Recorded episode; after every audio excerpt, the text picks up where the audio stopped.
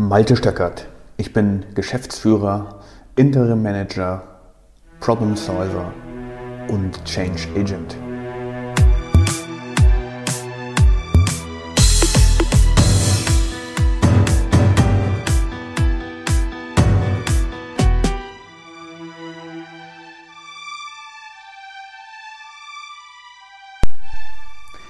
Die heutige Podcast-Episode heißt Richtig kommunizieren oder klein gegen groß.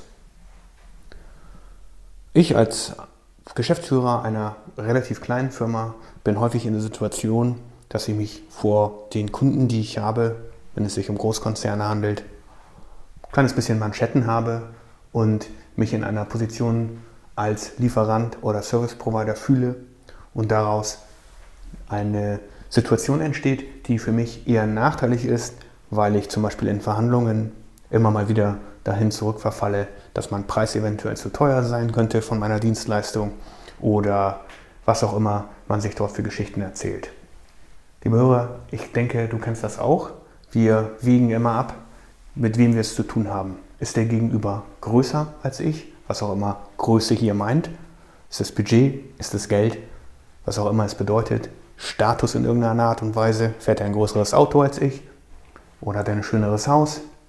Oder was auch immer. Ist sein Team größer als meins? Alles das kann sein. Und vielleicht kennst du dieses Gefühl, dass man sich in irgendeiner Art und Weise nicht gleichwertig fühlt. Und mir ist die Erkenntnis gekommen, dass ich das selber genauso tue und dass es falsch ist. Es gibt Menschen, die vielleicht nicht meinen Status leben können, die vielleicht nicht ein Team haben, die vielleicht nicht in einer Managementposition sitzen und die schauen natürlich auch in gewisser Weise zu mir auf. Und die werden vielleicht auch Manschetten haben, einen gewissen Respekt vor mir haben, nicht alles auszusprechen. Was verlieren wir bloß dadurch? Wie viel kostbare Zeit und Energie verlieren wir, wenn wir nicht richtig kommunizieren, auf Augenhöhe? Ganz egal, mit wem wir es zu tun haben, ohne Respekt vor Statusstellung oder sonst irgendetwas. Das ist alles nur in unserem Kopf. Das sind alles nur Stories, die wir uns erzählen und die uns daran hindern, etwas Größeres zu erreichen. Hier eine kleine Geschichte oder zwei Geschichten, äh, durch die es mir wirklich klar wurde. Ich habe eine Mietimmobilie für meine Firma gemietet und die Büroräume waren insgesamt zu groß. Außerdem habe ich auch einen sehr hohen, eine sehr hohe Miete gezahlt und außerdem passte mir der Träger auch nicht, da sein Service nicht besonders toll war. Zum Beispiel wurde der Schnee im Winter nur nach mehrmaliger Aufforderung geräumt, was ich für die Größe, die mein, die Immobilienfirma hat, die der Immobilienvermieter hat, nicht akzeptabel finde. Wie auch immer, nicht so ganz einfach aus so einem Vertrag rauszukommen. Der war auf fünf Jahre gestrickt und ähm, zweieinhalb Jahre oder vielleicht drei waren abgelaufen. Aber mir hat dieses ganze Vorgehen, relativ arrogantes Auftreten, nicht auf Anfragen reagiert, weder schriftlich noch telefonisch, aber für eine Verwaltungsgebühr in nicht unerheblichem Maße abgezogen und das Ganze, ja, widerstrebte mir einfach. Was habe ich gemacht? Ich habe nach einer Lösung gesucht und hatte dann tatsächlich auch irgendwann einen Nachmieter gefunden. Der Nachmieter saß im gleichen Komplex und wollte unbedingt diese Wohnung haben, äh, diese Immobilie haben, meine Büroräume mieten. Schöne Sache, habe ich gedacht und habe mit diesem Nachmieter dann verhandelt und wir waren uns relativ schnell einig, zu einem Zeitpunkt X sollte dann der Wechsel stattfinden und ich würde aus der Immobilie rauskommen, aus dem Vertrag rauskommen. Er würde mit seinem Team, mit seiner Gruppe dort einziehen und sich vergrößern. Also, was habe ich gemacht? Ganz normal. Wir haben eine Kündigung geschrieben an den Mieter und haben gesagt, ähm, hier, wir haben einen Nachmieter, der möchte das Objekt gerne haben. Können Sie uns bitte aus unserem Vertrag lassen? Egal, ob der jetzt abgelaufen ist oder nicht, denn wir sorgen ja quasi für Ersatz und mit dem Nachmieter könnten Sie, lieber Immobilienmakler, lieber Immobilienvermieter, dann eben auch einen langfristigeren Vertrag abmachen. So war das dann auch. Erstmal hat der Vermieter darauf nicht reagiert. Äh, wir haben das mit einem relativ langen Vorlauf gemacht, sagen wir drei Monate. und äh, haben keine Antwort bekommen. Circa für drei Wochen nicht. Dann bekamen wir eine schriftliche Antwort, dass man das Ganze nicht kündigen kann und dass er daran nicht interessiert ist. Na, dann bin ich zu meinem potenziellen Nachmieter gegangen und habe gesagt, na gut, ähm, scheinbar will der nicht so richtig, aber ich will das nach wie vor sehr gerne und ich weiß auch, dass sie die Räume inzwischen brauchen, weil sie sich darauf verlassen. Und ich hatte mir auch inzwischen dann ein neues Objekt gesucht, das äh, gar nicht so einfach ist in der heutigen Zeit und hatte dann auch tatsächlich was gefunden, was exakt zu der Zeit frei werden würde, in der wir dann umziehen müssten. Und dann hat äh, mein Nachmieter eben gesagt, okay, vielleicht lassen Sie mich mal in den Vertrag schauen. Ich habe eine Rechtsabteilung, da können Sie das mal angucken und vielleicht finden wir einen Weg raus. Das habe ich gemacht und ähm, ähm, dann hat er gesagt, ja, also meine Rechtsanwältin hat hier einen ganz einfachen Passus gefunden. Sie brauchen im Prinzip gar nicht zu kündigen, sondern Sie haben das Recht, hier in den Nachmieter zu stellen. Und ähm, wenn Sie wollen, dann kann man das, können wir das über Nacht machen. Ähm, und dann habe ich gesagt, okay, das ist ja dann ganz easy, dann mache ich das. Und dann hat der Nachmieter gesagt, naja, nee, ich möchte das lieber ein bisschen anders haben. Ich, ich fände es gut, ähm, wenn, wenn äh, wir hier ähm, gut mit dem Vermieter auskommen, auch in Zukunft. Und äh, er hatte uns schon einen anderen Teil in dem Haus angeboten, das demnächst frei werden würde. Ähm, und darauf würde ich dann nochmal eingehen und sagen, wir treten von diesem Angebot zurück ähm, und würden dann Ihre Räume nehmen, lieber Herr Schacker. Und ich gesagt, okay, alles klar, dann machen Sie das. Ähm, und äh, das hat er dann auch gemacht. Und die Antwort von dem Vermieter war dann, okay, er würde diese Objekte, dieses Objekt von uns, das ich dann eben zu dem Zeitpunkt gemietet hatte, für weitere sieben Jahre an den Nachmieter geben. Ja, ich hatte ja gesagt, fünf Jahre war meine Laufzeit und davon war die Hälfte, mehr als die Hälfte abgelaufen. Aber dem Neumieter, also meinem Nachmieter, wollte er sieben Jahre anbieten. In der heutigen Zeit nach der Pandemie oder während der Pandemie oder was auch immer das man jetzt nennen kann, sind, ist das schon Post-Pandemie, ich habe keine Ahnung. Aber wenn man sich überlegt, ähm, dass demnächst dann wahrscheinlich einige Büroräume leer sein werden, weil sehr, sehr viele Menschen in Homeoffice gegangen sind und wahrscheinlich auch nach der Krise erstmal viel mehr im Homeoffice bleiben, dann ist der Bedarf an Immobilienräumen vor allen Dingen für so einen langen Zeitraum erstmal eher gering. So, und äh, ich habe dann eben, wie gesagt, weitergesucht und hatte die Immobilie inzwischen gefunden, die ich dann mieten wollte, aber der Vermieter hat sich eben dann sehr, sehr lange Zeit gelassen und ich habe dann meinem Nachmieter gesagt, okay, dann machen Sie doch Folgendes, gehen Sie auf den Vermieter zu, bieten Sie ihm einen Dreijahresvertrag an, also das wäre für Sie wahrscheinlich akzeptabel, dann hat er noch ein bisschen was davon, nämlich ein halbes Jahr längere Mietbindung und ähm, außerdem weiß er, dass seine Immobilie vermietet ist. Das gibt dann beiden Seiten sicherlich auch eine gewisse Sicherheit. Und wenn er dann darauf nicht eingeht, ja, dann machen wir eben ne, den anderen Deal. Ich kündige ganz einfach, bin raus, Sie kriegen die Immobilie, wir einigen uns dann. Und äh, das war's. Bang. Ganz einfache Lösung und eventuell bekommt der Vermieter dann gar nichts. Nichts weiter als die, na, meine Kündigung und dann eben den Nachmieter. Und auf den allerletzten Moment auf den allerletzten Moment, bevor ich die neue Immobilie unterschrieben habe, bekam ich dann tatsächlich das Go von dem Vermieter, okay, er ist damit einverstanden, wir machen das so, neue Immobilie konnte angemietet werden. Das war original, der letzte Tag. Was kann man jetzt daraus lernen? Aus meiner Sicht müssen Vermieter viel besser darauf eingehen, was ihre Kunden wollen und ganz genau zuhören, was sie wollen.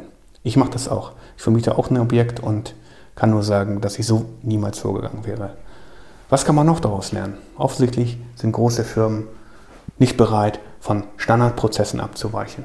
Von ihren Prozessen, die, keine Ahnung, vor 10, 12 Jahren geschrieben sein mögen, die einfach heute nicht mehr aktuell sind und denen offensichtlich auch niemals ein Review unterzogen worden sind. Und außerdem kann man daraus lernen, dass dieses von oben herab zu argumentieren absolut nicht hilfreich ist, um ein Problem aus der Welt zu lösen. Und außerdem kann man daraus lernen, es bringt überhaupt nichts, darauf zu bestehen, alles zu bekommen. Das wird in den allerwenigsten Fällen überhaupt möglich sein, wirklich alles zu bekommen, denn die meisten Dinge sind doch Verhandlungssache, die meisten Dinge sind doch so ausgelegt, dass es für jeden der beiden Vertragspartner etwas drin sein sollte. Und wenn man jetzt mit so etwas kommt wie einer sieben Jahre Laufzeit für den Nachmieter, wie wirkt es dann auf den Mieter? Natürlich gierig.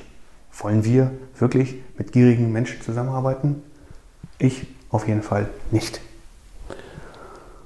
Wenn man jetzt noch bedenkt, dass es sich um bei dem Vermieter um eine Organisation handelt, die einer sehr alten geistlichen Einrichtung aus Mitteleuropa nahe steht, die hier so agiert, dann wird man sich schon wundern, warum diese Organisation so ignorant ist. Aber leider sieht man das auch an anderen Stellen. Kein Wunder, dass sich immer mehr aus dieser Organisation zurückziehen. Gier ist überhaupt kein guter Ratgeber. Arroganz ist ein ebenfalls sehr, sehr schlechter Ratgeber.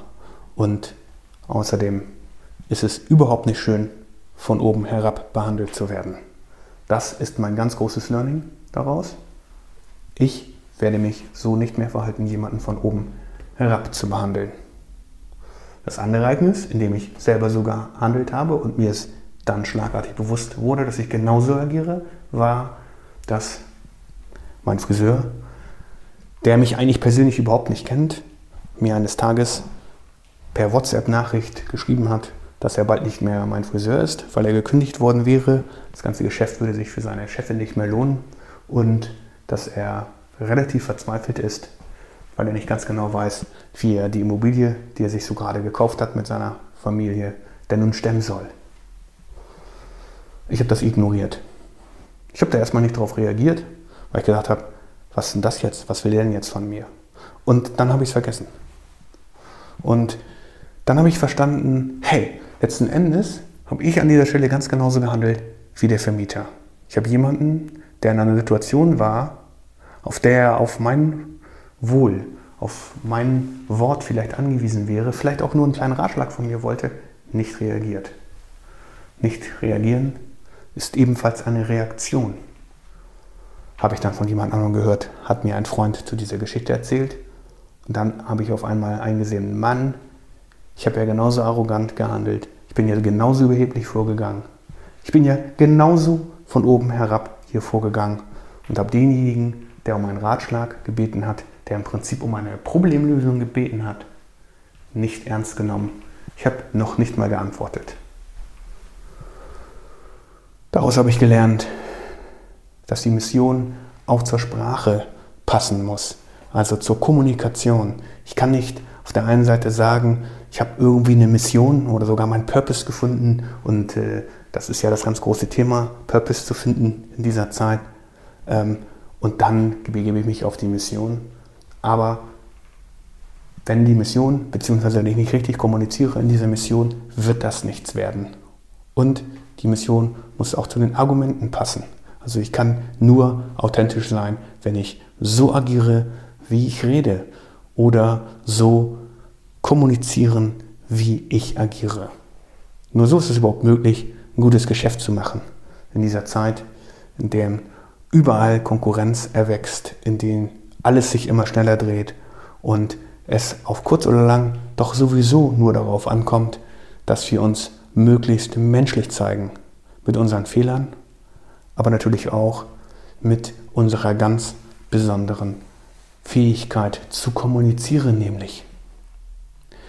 Und immer nur an dem festzuklammern, was einmal war, wird niemals funktionieren. Wenn ich also einen Prozess erstellt habe, wie mit Mietern umgegangen werden soll und mein Prozess ist zehn Jahre alt, dann muss ich mich nicht wundern, wenn ich nach und nach Mieter verliere, weil Mieter ganz einfach wie alle anderen Menschen auch immer größere Ansprüche haben und wenn es meine Kunden sind, dann muss ich mich einfach ein bisschen besser um sie kümmern und zum Beispiel dafür sorgen, dass der Schnee geräumt ist im Winter oder dass auch sonst man sich um die Umgebung kümmert, dafür sorgt, dass man in einer schönen Behausung wohnen kann. Und genau dieses Thema kannst du auch in Prozessen sehen, lieber Hörer. Und das ist mir in diesem Zusammenhang auch klar geworden. Nur wenn deine Prozesse so ausgerichtet sind, dass sich faktisch und im Sinne der Mission des Unternehmens gehandelt werden kann, dann wird es möglich, die eigene Innovation, den eigenen Service leicht zu integrieren und wirklich so etwas wie eine bewegliche Struktur, eine dynamische Struktur zu entwickeln.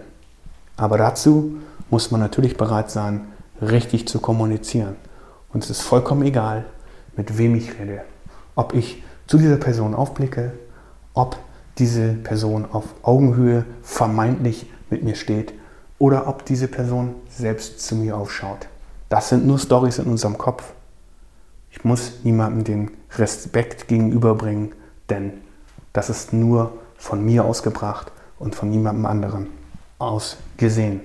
Insofern, mein Learning aus dieser ganzen Geschichte ist, alle Menschen gleich behandeln, ganz egal, um wen es sich dreht.